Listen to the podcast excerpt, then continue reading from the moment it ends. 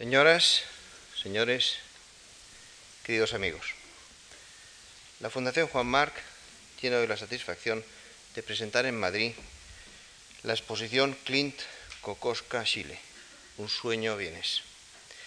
La exposición ofrece una selección de 33 cuadros realizados por estos tres artistas entre 1898 y 1918, periodo durante el cual conviven en Viena hasta la muerte de Clint y Chile, ocurrido en 1918. En los últimos diez años, varias exposiciones sobre Viena fin de siglo o Viena 1900, celebradas en Europa y América, han resaltado este momento mágico en el que Viena aparece como cumbre del arte, la arquitectura, la música, la literatura y el pensamiento. Esta exposición muestra un conjunto de obras que reflejan tanto las afinidades como las diferencias de los tres artistas más significativos de este periodo. Estará abierta desde hoy hasta el 21 de mayo. Quisiera resaltar y agradecer la cooperación del Museo Belvedere de Viena, de su director, el doctor Gerbert Frodel, de su conservador, el doctor Stefan Koja, comisario de la exposición y autor del texto del catálogo, presentes hoy con nosotros en este acto y sin cuya ayuda no hubiera sido posible realizar esta exposición. Gran parte de las obras de, esta muestra de hoy proceden de este museo, quien es también y que posee la mejor colección de arte austríaco de este periodo. También han querido acompañarnos en esta inauguración otros directores de algunos museos que también han tenido la amabilidad y generosidad de prestarnos sus obras, así como algunos especialistas cuya ayuda y colaboración ha sido muy importante para esta muestra. A todos ellos les quiero dar desde aquí las gracias. Durante la exposición, la Fundación Juan Marc ofrecerá un ciclo de conferencias que hoy inauguramos, en las que todos ustedes están invitados. En ellas participarán, además del doctor Frodel, los doctores Coya, Bonet y Maduelo. Ahora, como presidente de la Fundación, tengo mucho gusto en ceder la palabra al señor Frodel, que pronunciará una conferencia titulada Al tiempo su arte y al arte su libertad. Señoras, señores, a todos ustedes muchas gracias.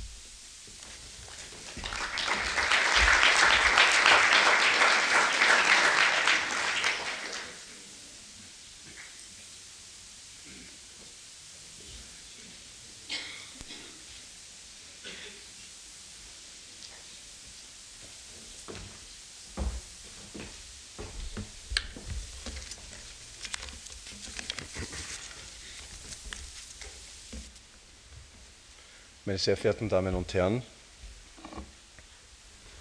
zwei Dinge möchte ich sagen, bevor ich mit meinem Vortrag beginne.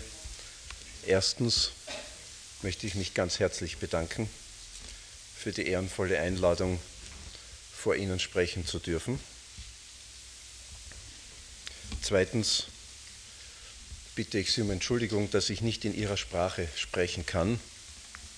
Ich kann es leider nicht. Vielleicht ist das eine Gelegenheit, um es noch zu lernen. Der Begriff Wien um 1900 ist nur ein Teil eines Ganzen. Das würde ich, nicht, würde ich gerne im Laufe dieser kleinen Stunde versuchen, Ihnen darzulegen. Allzu oft ist Wien um 1900 für die gesamte Wiener Kunst, für die gesamte österreichische Kunst eingesetzt worden. Und das stimmt nicht. Sie ist eben nur ein Teil. Der Zeit ihre Kunst, der Kunst ihre Freiheit. Diese beiden kurzen Sätze sind auf der Fassade des Sezessionsgebäudes in Wien zu lesen.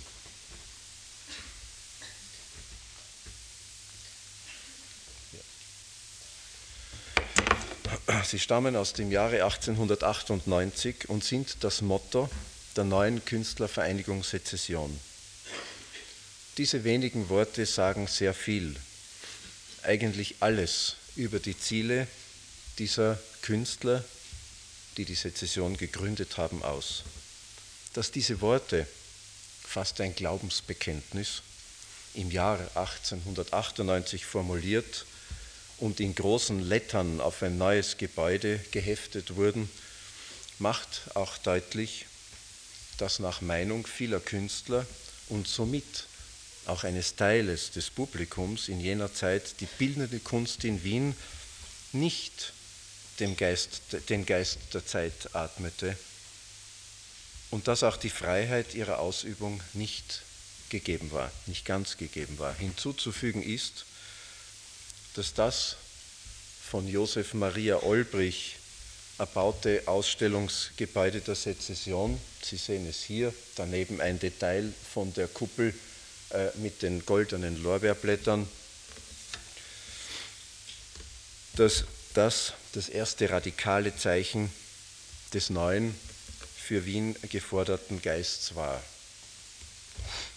Misst man die Wiener Malerei und Plastik von 1897, dem Jahr der Gründung der Sezession, an Westeuropa, insbesondere an Frankreich, man denke an den Impressionismus und an seine gegen Ende des Jahrhunderts bereits deutlich sichtbaren Folgen, muss man tatsächlich ein recht konservatives Bild erkennen.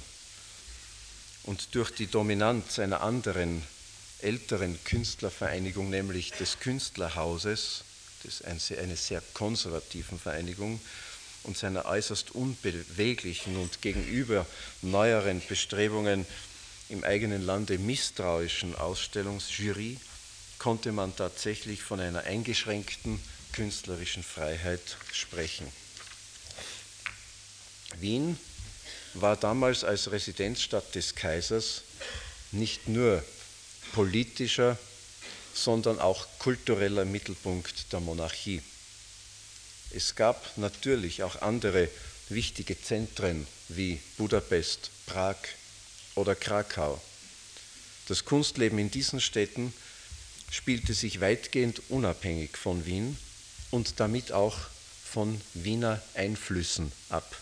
Man orientierte sich über Wien hinweg an Deutschland und da vor allem an München und an Frankreich, wohin man sehr lebendige Beziehungen unterhielt. Zur Erklärung dieser Situation ist auch die Kenntnis der Tatsache wichtig, dass die Ungarn, die Tschechen und die Polen, wie auch andere Völker der Monarchie, der Monarchie danach trachteten, ihr Selbstverständnis unabhängig vom Wiener Zentralismus zu zeigen. Trotzdem konnte man keineswegs von einer auch nur annähernden Gleichwertigkeit dieser Städte mit Wien sprechen. Die Dominanz der Metropole war vorhanden. Sie äußerte sich auch im imperialen Charakter vieler hier entstandener Kunstwerke und Architekturen. Dass damit ein gewisser Konservativismus einherging, hängt auch mit festgefahrenen Verwaltungsstrukturen zusammen sowie mit der Dokumentation von Hierarchien. Für den deutschsprachigen Teil der Monarchie, also etwa für den Teil, der dem heutigen Österreich entspricht, gab es nur das absolut dominierende Kunstzentrum Wien. Das heißt, wenn man heute von der österreichischen Kunst des 19. Jahrhunderts und der Jahre bis 1918 spricht, meint man damit Wien. Die viel zitierte Wiener Kunst um 1900 steht eben für ganz Österreich. Es war dies eine ausgesprochen hauptstädtische Kunst, gewachsen auf einem Boden, Wien eben nur eine Weltstadt hervorbringen konnte. Ähnliches ist über die ganze österreichische Kunst des 19. Jahrhunderts zu sagen, die sich ebenfalls auf Wien konzentrierte und nur durch die vielen Reisen, die die Maler unternahmen, über die Stadt hinausreichte. Eine Dezentralisierung der bildenden Kunst in Österreich fand erst nach 1918 statt. Mit dem Zerfall der Monarchie und der Beschränkung Österreichs auf seinen heutigen Umfang verlor Wien einerseits viele von seinen Funktionen und damit von seiner Bedeutung als Zentrum. Andererseits gewannen Städte wie Graz, Linz oder Salzburg. Für die weitere Entwicklung der bildenden Kunst in Österreich ist diese Regionalisierung von großer Bedeutung. Zum Beispiel gibt es in den 20er und 30er Jahren einen ausgesprochen österreichischen Expressionismus, der sich in verschiedenen Teilen des Landes auf verschiedene Weise äußerte. Ich komme nun nach diesen etwas allgemeiner gehaltenen Worten der Einführung zurück auf das eigentliche Thema dieses Vortrags und auf eine kurz gefasste Beschreibung der Kunst in Wien um 1900. Das Wiener Kunstleben am Ende des 19. Jahrhunderts wurde von einem Ereignis bestimmt, unendlich bereichert, zum Teil in ganz neue, bis dahin in dieser Stadt unbekannte Bahnen gelenkt. Dieses Ereignis war die Gründung der Vereinigung bildender Künstler Österreichs Sezession im Frühjahr 1897. Mit der Existenz der Sezession, wie diese Vereinigung nun kurz genannt wurde und immer noch wird, äh, denn äh, sie existiert heute noch, änderte sich sehr vieles, aber freilich nicht alles. Die Trennung einer Gruppe von Künstlern von dem konservativen und bis zu diesem Zeitpunkt in Wien das Kunstleben dominierende, dominierenden Künstlerhaus, diese Sezession eben bedeutete, bedeutete nicht nur Erneuerung, Bereicherung, sondern auch Erschütterung vorhandener Strukturen. Das bedeutete natürlich nicht den Zusammenbruch des alten, von historisierenden Stilen geprägten konservativ, konservativen Kunstregimes. Er führte die Gründung der neuen Künstlergemeinschaft zu einer Verunsicherung und Aufweichung, die jedoch nicht widerstandslos hingenommen wurde.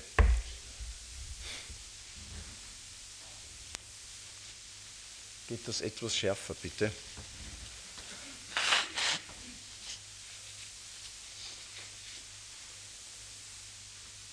Kann man das etwas schärfer machen, bitte?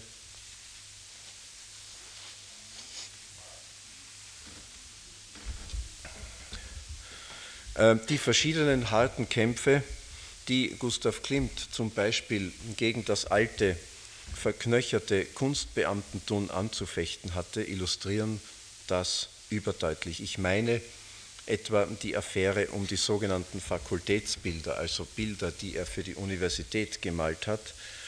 Eine Affäre, die sich jahrelang hinzog und schließlich mit der Resignation des Künstlers endete, das heißt, er kaufte die Bilder zurück und es gibt dafür eine Reihe anderer Beispiele. Wien war die Metropole eines großen Reiches, eines Vielvölkerstaates, Zugleich war es die kaiserliche Residenz. Hier spielten Traditionen in jedem Bereich, vor allem aber in der bildenden Kunst, dem Kunstgewerbe und der Architektur stets eine bedeutende Rolle. Und nicht zu vergessen ist natürlich in diesem Zusammenhang die Musik, die ja in diesen Jahren durch Maler, Schönberg, Alban Berg und andere wahrhaft Weltbewegendes hervorbrachte, indem sie eben mit vielen Traditionen brach. Wahrscheinlich viel radikaler, als das die bildende Kunst tat. Auf eindrucksvolle Weise fand etwa seit 1850 der Historismus in der Wiener Ringstraße, das ist diese Straße, die sich hier rund um die Stadt, äh, um die alte, um den alten mittelalterlichen Stadtkern herumzieht, äh, mit seinen vielen Prachtbauten eine großartige Äußerung. Historismus war eine in ganz Europa von einem starken Geschichtsbewusstsein geprägte Bewegung, deren Vergangenheitsbezogenheit sich in den jeweiligen Zentren auf verschiedene Weise zeigte. Es ist kein Zufall, dass die Rückbesinnung auf alte Stile im traditionellen Wien einen besonders fruchtbaren Boden vorfand.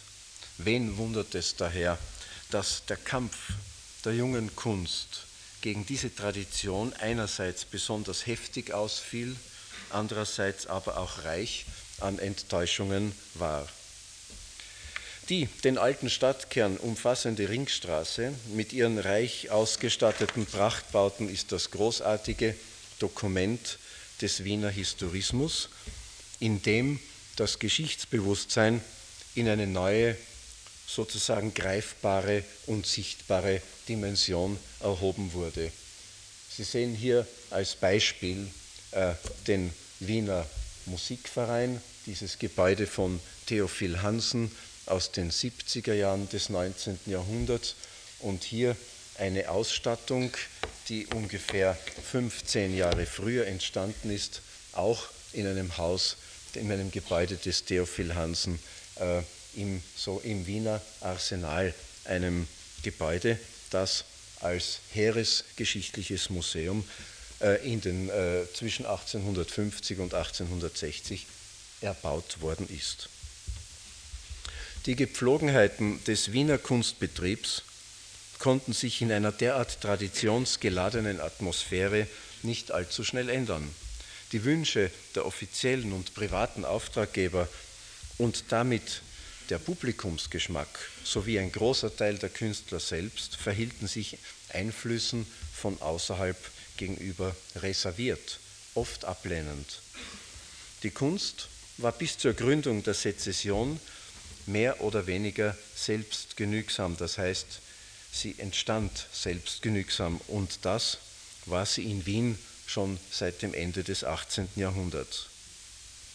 Kontakte nach England oder Frankreich dienten weniger zur Aufnahme neuer Ideen als zur Bestätigung und Vertiefung bereits vorhandener Entwicklungen im eigenen Land.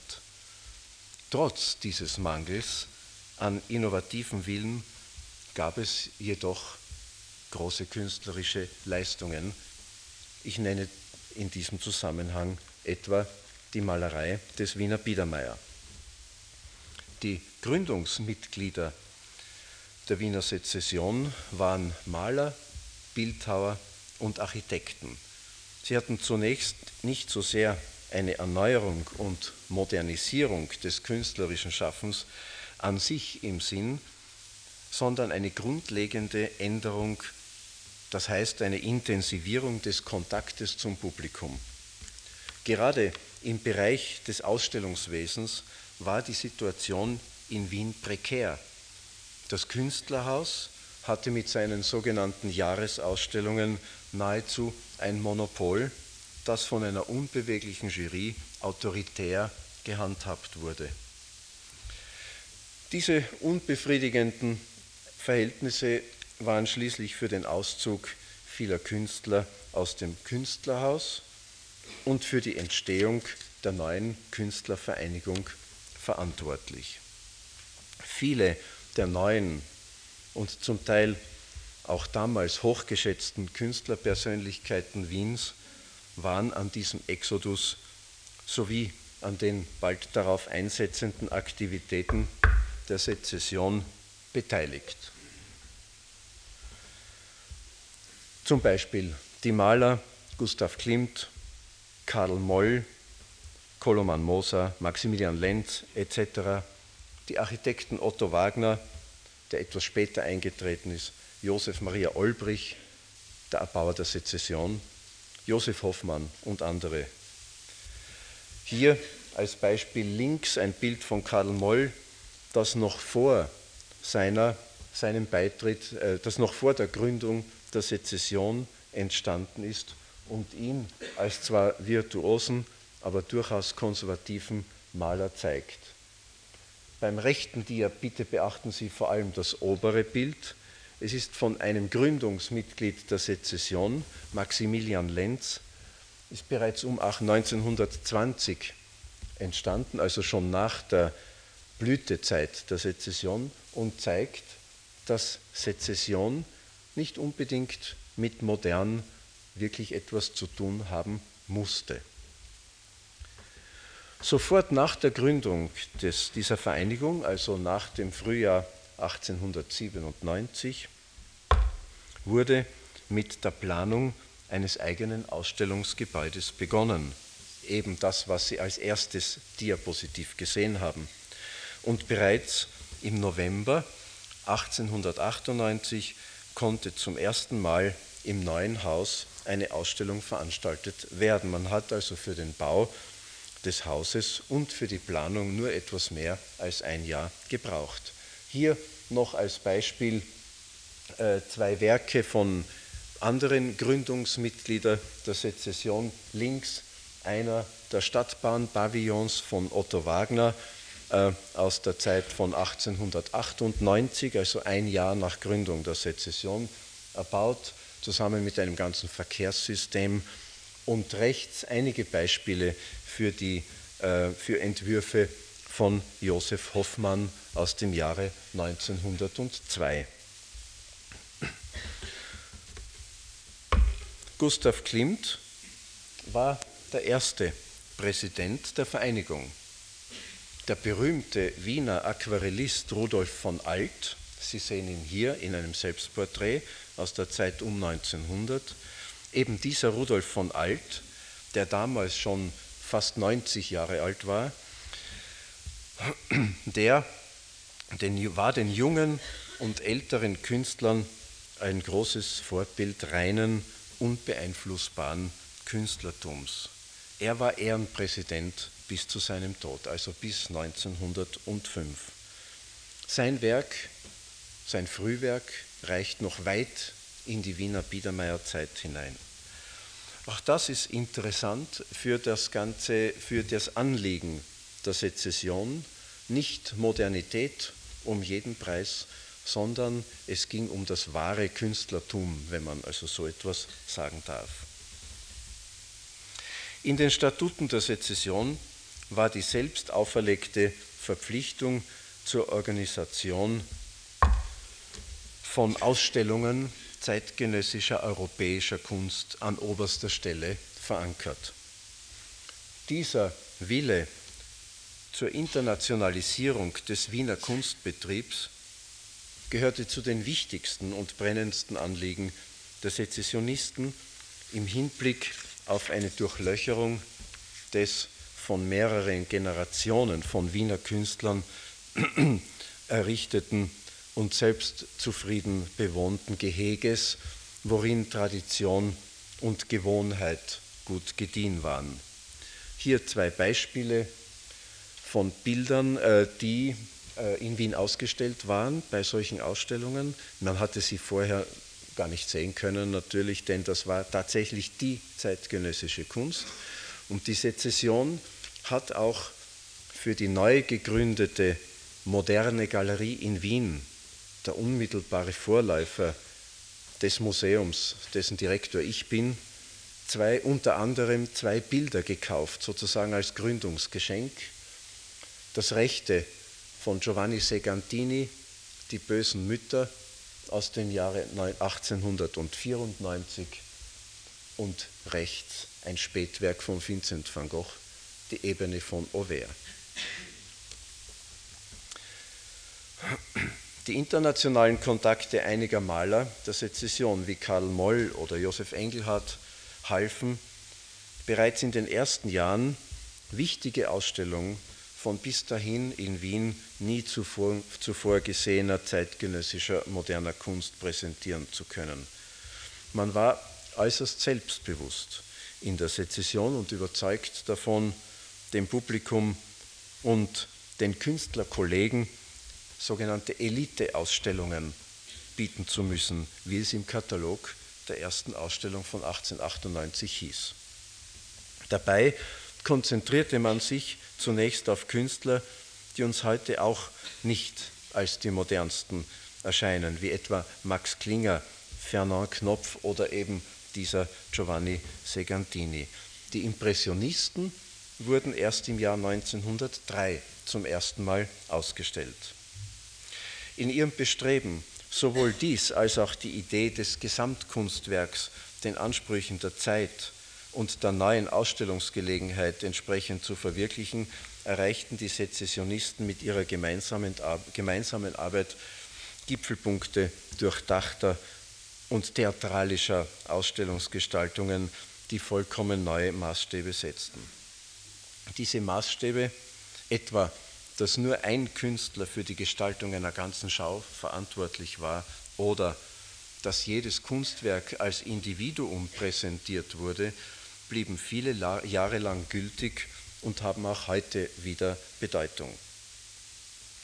In der Beethoven-Ausstellung des Jahres 1902 sind diese Ansprüche wohl am konsequentesten in die Tat umgesetzt worden.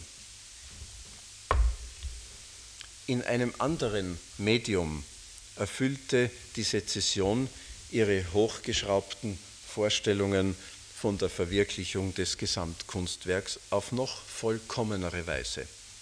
Die Zeitschrift Ver Sacrum, Heiliger Frühling, war das Sprachrohr der Vereinigung, wo mit grafischen und literarischen Beiträgen der Mitglieder, aber auch von Gästen, zum Teil mit beiliegenden Originalgrafiken sechs Jahre lang, von 1898 bis 1903, höchste Buchkunst geschaffen wurde. Hier das Deckblatt des ersten Heftes auf der linken Seite von Alfred Roller gestaltet, der sich später vor allem durch Bühnenbildentwürfe hervortat. Link, äh, rechts eine Seite aus demselben Heft von einem Künstler namens Auchenthaler, der heute eigentlich fast vergessen ist. Zwei weitere Beispiele. Links eine äh, Seite aus einem Heft von 1901 von Koloman Moser und rechts eine Seite aus dem Jahr 1903 äh, mit einem Kalenderblatt von Ferdinand Andri. Das Gesamtkunstwerk als Einheit von Architektur, bildenden und angewandten Künsten in Verbindung mit dem Verwendungszweck des jeweiligen Bauwerks war in Wien und Österreich vorher bereits zweimal Wirklichkeit geworden, in der Zeit des Hochbarock und in den Jahren des Historismus, etwa seit der Mitte des 19. Jahrhunderts, als mit der Wiederaufnahme alter Stile in allen Bereichen der Kunst auch der Gedanke eben dieses Gesamtkunstwerks auf großartige Weise wiederbelebt wurde. Links das Burgtheater in Wien und rechts äh, leider nur in Schwarz-Weiß der Entwurf zu einem Deckenfresko in einem der Stiegenhäuser ähm, von Gustav Klimt, vom jungen, ganz jungen Gustav Klimt aus den späten 80er Jahren. Dieser Gustav Klimt war ja bereits lang vor der Gründung der Sezession ein bekannter und viel beschäftigter Künstler gewesen. Bereits in den 80er Jahren eben hatte er als ganz junger Mann zusammen mit seinem Bruder Ernst und mit einem anderen Maler namens Franz Matsch bedeutende Bilderzyklen in öffentlichen Gebäuden an der Wiener Ringstraße geschaffen, etwa eben die Stiegenhäuser in, im Burgtheater rechts und auf der anderen Seite und im Kunsthistorischen Museum und in verschiedenen Theatern im Bereich der Monarchie. Die Person Klimt selbst und sein bis um 1895 entstandenes Werk machen am besten deutlich, dass die Gründung der Sezession eben keine Revolution der Jungen war, sondern dass jüngere und ältere Künstler ebenso wie modernere und konservativere das gemeinsame Ziel hatten, Österreich der neuen europäischen Kunst zu öffnen und damit die Selbstgefälligkeit des Wiener Kunstlebens aufzulösen, mit einem Wort eine liberale Atmosphäre des Kunstlebens zu schaffen. Die von den Mitgliedern der Sezession geschaffenen Werke sezessionistischer Stilkunst, so nannte man das damals, waren im Gegensatz zu den Ausstellungskonzeptionen im neuen Gebäude Olbrichs überhaupt nicht zukunftsweisend. Im Gegenteil, sie kennzeichnen das vom Wiener Lokalkolorit stark mitbestimmte nichts, nicht, nichtsdestoweniger glänzende Ende eines internationalen Stils. in Deutschland Jugendstil genannt, in Frankreich Art Nouveau, in Italien Stilo Floreale. Eines Stils, der Jahre zuvor in Paris und London bzw. Glasgow seinen Ausgang genommen hatte. Dies noch ein Beispiel äh, von, äh, das mit der Erwähnung der Malerei des jungen Klimt zusammenhängt.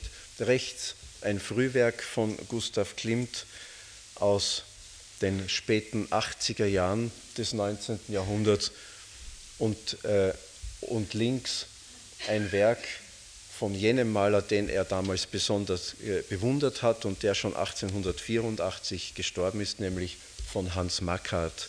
Ein Werk, das schon in den frühen 70er Jahren entstanden ist. Sie sehen also, dass Gustav Klimt aus einer sehr traditionellen Atmosphäre hervorgegangen ist. Als Kontrast dazu. Es ist ein Kennzeichen dieses Stils, also dieses internationalen Jugendstils, dass lokale, oft sogar volkstümliche und nationale Traditionen seinen Charakter in den verschiedenen Metropolen individuell mitbestimmen. Der Wiener Jugendstil, also das, was wir als Sezessionismus verstehen, war ausgesprochen und dezidiert auf ein hauptstädtisches Publikum zugeschnitten. Er war, wie schon gesagt, ein mit der kaiserlichen Residenzstadt verbundenes Phänomen und blieb somit auch darin einer Wiener Tradition treu. Hier ein Ausschnitt aus einem der Werke Gustav Klimts aus der sogenannten Goldenen Periode aus dem Jahre 1906. Adele Bloch-Bauer, die Gattin eines Wiener Industriellen, die sich in dieser Weise dominiert von Ornament hat porträtieren lassen. Eine Wiener Konstante in dieser Malerei zum Beispiel ist der stark und extrem ausgespielte Kontrast zwischen pastosen Partien und der feinen, zarten Malerei des Inkarnats. Wir finden das auch schon ja, einige Jahrzehnte vorher natürlich stilistisch anders aussehend. Der Jugendstil war aber jedoch nicht allein repräsentativ für die Wiener bildende Kunst um und nach 1900, wie ich schon sagte, ja, er war das nicht einmal innerhalb der Sezession selbst. Denn diese beherbergte, wie erwähnt, fortschrittliche Künstler und konservative nebeneinander, damals Stilisten und Naturalisten genannt. Ein Beispiel für einen Naturalisten, ein Bild von einem Maler namens Ludwig Siegmund aus dem Jahre 1904. Zu dieser Zeit bestanden in Wien aber auch andere Künstlervereinigungen, deren Mitglieder einen nicht unwesentlichen Teil zum Gesamtbild des Kunstschaffens dieser Epoche beitrugen.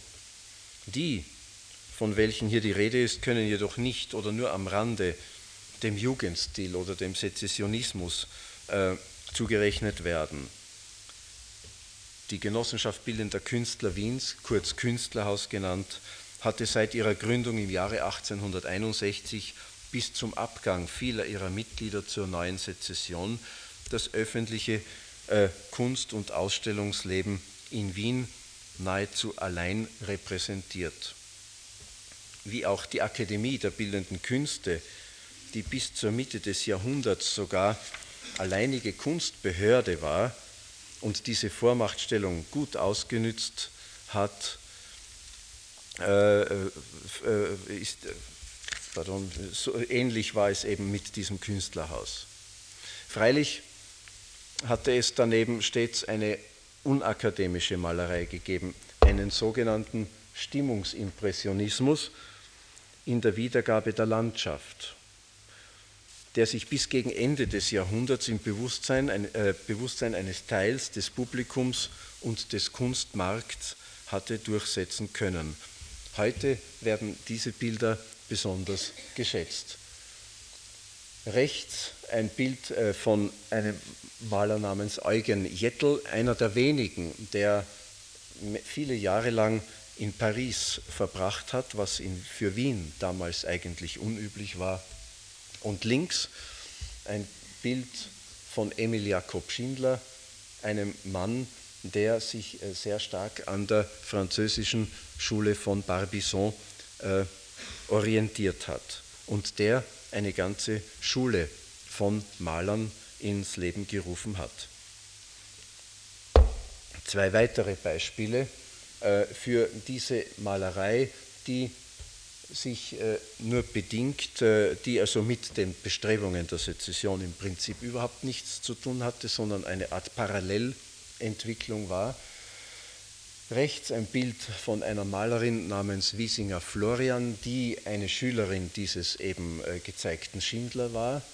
Und links ein Maler Hörmann, der wäre er, äh, der, sehr, der sich sehr stark für die Gründung der Sezession eingesetzt hat und jüngere Maler animiert hat, das Künstlerhaus doch endlich zu verlassen, der nur eben zu seinem Unglück kurz davor, bevor es soweit war, gestorben ist.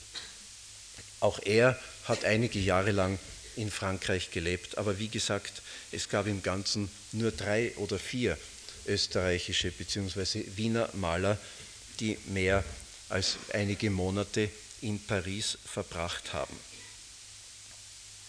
Dieses Bild ist um 1890, das rechte etwa um 1900. Auch nach der Gründung der Sezession veranstaltete das Künstlerhaus selbstverständlich regelmäßige Ausstellungen. Im Gegensatz zur neu erstandenen Konkurrenz waren sie jedoch betont konservativ und kamen damit dem allgemein herrschenden konservativen Geschmack nach wie vor entgegen. Maler wie diese hier waren nicht Mitglieder der Sezession, wohlgemerkt, zum Teil aber auch nicht Mitglieder des Künstlerhauses. Dass dieser konservative Geschmack in Wien nach wie vor bestanden hat, ist wichtig hervorzuheben da diese der Tradition verbundenen Kräfte bis 1918 und sogar darüber hinaus zur Gestaltung der Wiener Kunstlandschaft der Zeit nicht unwesentlich beitrugen. Porträtisten des Hofes und der Gesellschaft gehörten dazu, Landschaftsmaler, für die der Effekt nach wie vor wichtiger war als das Naturerlebnis, Genremaler, die sogenannte Gesellschaftsszenen gestalteten, deren Handlung mit Vorliebe ins galante 18. Jahrhundert äh, verlegt wurde, spezialisierte Tiermaler, deren Protagonisten menschliches Handeln nachäffen und so weiter und so weiter. Kurz gesagt, Salonkunst. Wir kennen das ja aus den meisten europäischen Ländern. Unter dem Dach des Künstlerhauses gab es aber auch Maler, deren Kompositionsweise und Technik nicht diesem Image entsprachen und deren Werke ohne weiteres auch in der Sezession zu Hause hätten sein können. Da sie sich nicht der neuen Vereinigung zugewandt hatten, mag wohl unter anderem auch die Scheu vor einem Bruch und offenem Protest auf Beharrungsvermögen und ähnliches zurückzuführen sein. Vielleicht auch darauf, dass sie sich nicht als modern oder kämpferisch hatten deklarieren wollen. Man darf nicht vergessen, dass die Position des Künstlerhauses im normalen Wiener Kunstleben sehr stark war, dass der Konservativismus oder positiver gesehen die Tradition nach wie vor und trotz des Bestehens der Sezession eine große Rolle spielte. Ich verweise an den Bau, auf den Bau der neuen Hofburg in Wien, die 1913 außen fertiggestellt neobarocken Historismus ins 20. Jahrhundert weiterträgt, obwohl ein Architekt wie Otto Wagner sich für diese Aufgabe empfohlen hätte. In diesem Zusammenhang ist äh, zu erwähnen, dass maßgebliche Kreise des kaiserlichen Hofes der Sezession und ihren Ambitionen, dem Jugendstil also in Wien einfach Stil genannt, im Allgemeinen skeptisch, mitunter sogar ablehnend gegenüberstanden. Gustav Klimt verspürte das mehrfach, wie ich schon erwähnt habe, am eigenen Leib und sein aufrechter Kampf gegen dummes Moralisieren gegen Unverstand und Borniertheit trug ihm die Rolle als Vorkämpfer, als wohlgerüsteter Starker, wie er im Beethoven-Fries, von dem Sie hier einen Teil sehen, erscheint ein. Er erscheint, er, äh, dieser Ritter in der goldenen Rüstung im Beethoven-Fries erringt schließlich doch und mit ihm eben die Kunst, den Sieg über dunkle Kräfte, wie sie hier dargestellt sind. Ein Sieg, den man ihm vergönnt. Aber nicht nur Sezession und Künstlerhaus gab es während dieser aufregenden Jahre in Wien. Eine dritte Künstlervereinigung etablierte sich im Jahr 1900, der sogenannte Hagenbund, gegründet von gemäßigt modernen Künstler, Künstlern, die sich vergeblich um eine Mitgliedschaft in der Sezession bemüht hatten und die ebenfalls aus dem Künstlerhaus abgewandert waren. Die Statuten der Sezession erlaubten nämlich die Aufnahme von neuen Mitgliedern nur mit einstimmigem Beschluss aller alten Mitglieder. Man wollte sich den Ruf, eine Elitevereinigung zu sein, nicht verwässern lassen. Viele beitrittswillige Kandidaten wurden daher abgewiesen und sind dann im Hagenbund aufgegangen. Auch dieser Hagenbund war eben als Gegenpol zum Künstlerhaus gegründet worden. In den ersten Jahren seines Bestehens stand er jedoch ganz im Schatten der Sezession, nicht nur, weil ausgesprochene Stilkünstler in seinen Reihen fehlten, sondern auch, weil es keine zentrale Künstlerpersönlichkeit vom Range und der Ausstrahlungskraft eines Gustav Klimt gab. In eine ähnliche Situation geriet die Sezession selbst, als im Jahr 1905 Klimt und die meisten anderen jener wichtigen Künstler, die die Vereinigung seit ihrer, äh, seit ihrer Gründung getragen hatten, ihren Austritt beschlossen, die sogenannte Klimt-Gruppe. Was zum Niedergang der Sezession führte, bescherte dem Hagenbund eine unverhoffte Aufwertung. Er gewann an Profil und Bedeutung und viele seiner Mitglieder vertraten in Zukunft eine zeitgemäßere und für das weitere Gedeihen der Wiener Kunst wichtigere Kunstrichtung, als dies die Sezessionisten seit diesem Bruch von 1905 taten. Hier ein Beispiel, allerdings schon nach 1918 entstanden, in den späten 20er Jahren, ein Bild vom Künstler und seiner Frau von Franz Lerch, ein Künstler, ein, ein Künstler der international völlig unbekannt ist. Ein Bild aber auch, das für die Malerei, für, für die Malerei des Hagenbundes repräsentativ ist. Es ist, wie Sie sehen, eine sehr ruhige, eine sehr stille Malerei, die vielleicht ein wenig an die Malerei der deutschen neuen Sachlichkeit erinnert.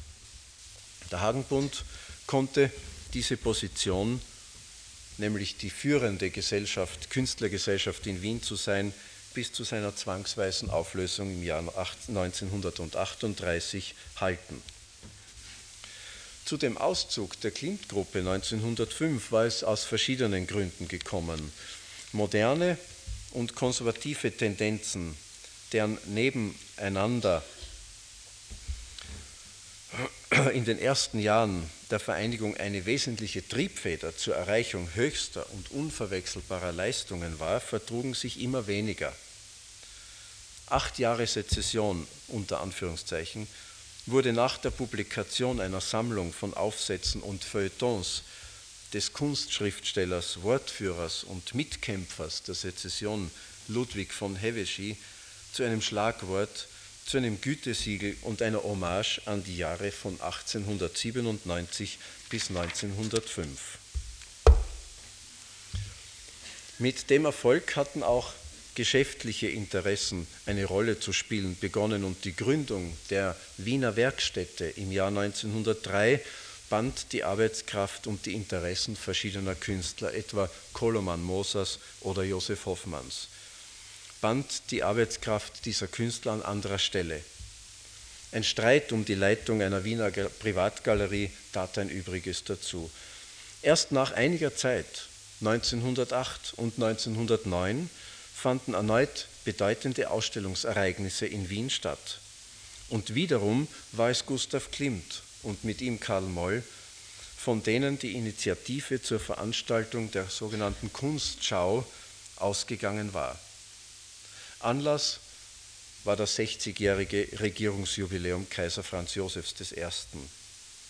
In seiner Eröffnungsrede bezeichnete Gustav Klimt diese Kunstschau als Kräfterevue österreichischen Kunststrebens. Und der Erfolg war so groß, dass eine Neuauflage im Jahre 1909 gerechtfertigt war. Klimt und andere ehemalige Sezessionisten stellten hier aus. Unter anderem war das wohl berühmteste Gemälde der Wiener Zeit um 1900 zum ersten Mal zu sehen. Sie sehen es hier links, der Kuss, entstanden 1908. Viel wichtiger und, und rechts Gustav Klimt vor seinem Atelier. Viel wichtiger war aber eigentlich, dass auf dieser zweimal veranstalteten Kunstschau auch Künstler ausstellten, die um eine ganze Generation jünger waren und die zum ersten Mal die Gelegenheit erhielten, ihre Werke einem großen Publikum zu präsentieren. Oskar Kokoschka und Egon Schiele. Ihnen und Klimt wird ja, wie Sie wissen, hier in diesem Rahmen ein eigener Vortrag gewidmet sein. Rechts sehen Sie ein Frühwerk von Egon Schiele aus dem Jahre 1907, wo noch nicht sehr viel von, seiner Ausge von seinem äh, späteren äh, Kunstschaffen eigentlich zu spüren ist. Und links zwei Postkarten, die Oskar Kokoschka ungefähr zur gleichen Zeit für die Wiener Werkstätte gemacht hat. Damit manifestierte sich eine völlig neue und andere Wiener Kunst. Diese war nicht aus der lokalen Tradition herausgewachsen, sondern sie orientierte sich an den europäischen Zeichen der Zeit, allerdings mit einem unverwechselbaren Wiener Charakter. Rechts Egon Schiele, links Oskar Kokoschka. Mit schonungslosem Ungestüm wurde ein neues Menschenbild in das Medium der Malerei und der Zeichnung übertragen. Damit sind vor allem Oskar Kokoschka und Egon Schiele gemeint, aber auch der Bildhauer Anton Hanak und weitere international bisher nur wenig bekannte Maler, die später in den 20er und 30er Jahren im österreichischen Kunstleben eine hervorragende und eben nicht mehr allein auf die Hauptstadt konzentrierte Rolle spielten. Hier zum Beispiel Anton Kohlig mit zwei Bildern aus dieser früheren, frühen Zeit, rechts ein Selbstporträt aus dem Jahre 1913, links ein etwas äh, früheres Damenbildnis. Sie sehen, es hat mit dem, was wir unter Sezessionismus verstehen, nichts zu tun, aber natürlich noch viel weniger mit den alteingesessenen Wiener Traditionen. Diese, Arbeit, diese Arbeiten waren vom Jugendstil überhaupt nicht mehr berührt. Äh, die Künstler fühlten sich auch schon um 1910 den bestehenden Künstlervereinigungen in keiner Weise verbunden oder gar verpflichtet. Das war eben eine neue Künstlergeneration. Der von ihnen vertretene Expressionismus war eine starke Brücke, die einerseits zu den großen Kunstzentren Paris und Berlin führte, andererseits aber auch in die Zukunft der österreichischen Kunst. Hier ein Beispiel aus dem Jahre 1923 von Herbert Böckel. In diesem Zusammenhang muss ich das Phänomen der Kunst des Malers Richard Gerstl erwähnen. Er starb bereits 1908 im 26. Lebensjahr. Sein Werk entstand in der kurzen Zeit zwischen 1905 und November 1908 und brachte schon vor dem Debüt von Kokoschka und Schiele Unruhe in die Wiener Kunstszene.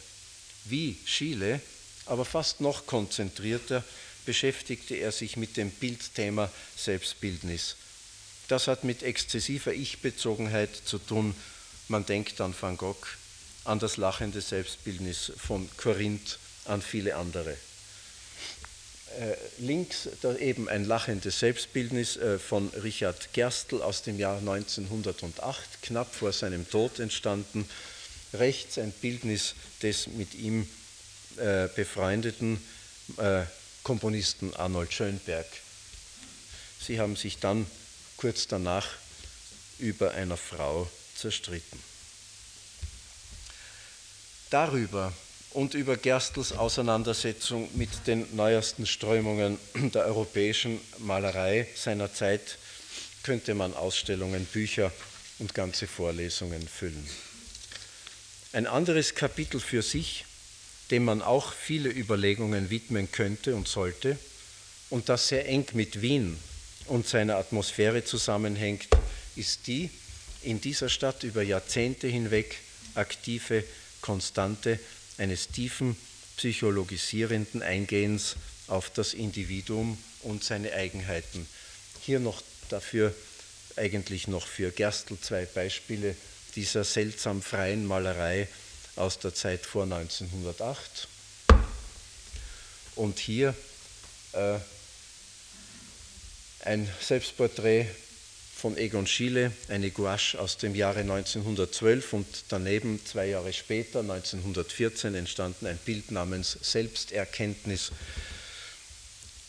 von einem international und auch eigentlich in Österreich wenig bekannten Künstler namens Schwarzwaldeck. Für dieses Eingehen auf das Individuum gibt es in Wien eine Tradition bereits im 19. Jahrhundert. Die Werke Kokoschkas und der beiden früh vollendeten Schiele und Gerstl illustrieren äh, das Fortleben und konkretisieren dieser Tradition eindrucksvoll. Die kritische, bisweilen überkritische Auseinandersetzung mit der menschlichen Existenz an sich selbst demonstriert, setzt sich in der Wiener Kunst bis heute fort. Zwei stilistisch weit auseinanderliegende Beispiele hierfür sind eines ein Bild aus der äh, weiten und großen Adam-Serie äh, von Rudolf Hausner und links eine der Fotoübermalungen, äh, also das Selbstporträt, der übermalten Selbstporträts von Arnulf Reiner. Das eine, beides in den 70er Jahren entstanden. Für die jüngere Künstlergeneration war, abgesehen vom tragischen frühen Tod Chiles, das Jahr 1918 nicht jene tiefgreifende Zäsur wie für den Wiener Jugendstil, wie für die Künstler der Sezession. In diesem fatalen Jahr starben Gustav Klimt, Otto Wagner, Koloman Moser und noch einige andere. Der Jugendstil ist 1918 in Wien erloschen. Und nur weniges weckt danach noch an Erinnerungen daran, etwa die weitere Tätigkeit der Wiener Werkstätte, die bis in die 30er Jahre hineingereicht hat. Der Wandel, der mit dem Ende des Krieges, mit dem Zerbrechen der Monarchie einherging, war viel zu tiefgreifend, um einer Kunst für die Elite noch eine Basis geben zu können die Stimmungsmalerei, die es schon vor der Sezession gegeben hatte, existierte weiter. Und die Jungen, die um 1908 am Anfang gestanden waren, Sie sehen hier ein späteres Bild von Anton Kolik, eine Familie aus dem Jahr 1928. Und eben die Jungen, die um 1908 schon am, äh, gerade am Anfang waren, prägten zehn Jahre danach bereits das Bild einer neuen Wiener Kunstepoche. Vielen Dank.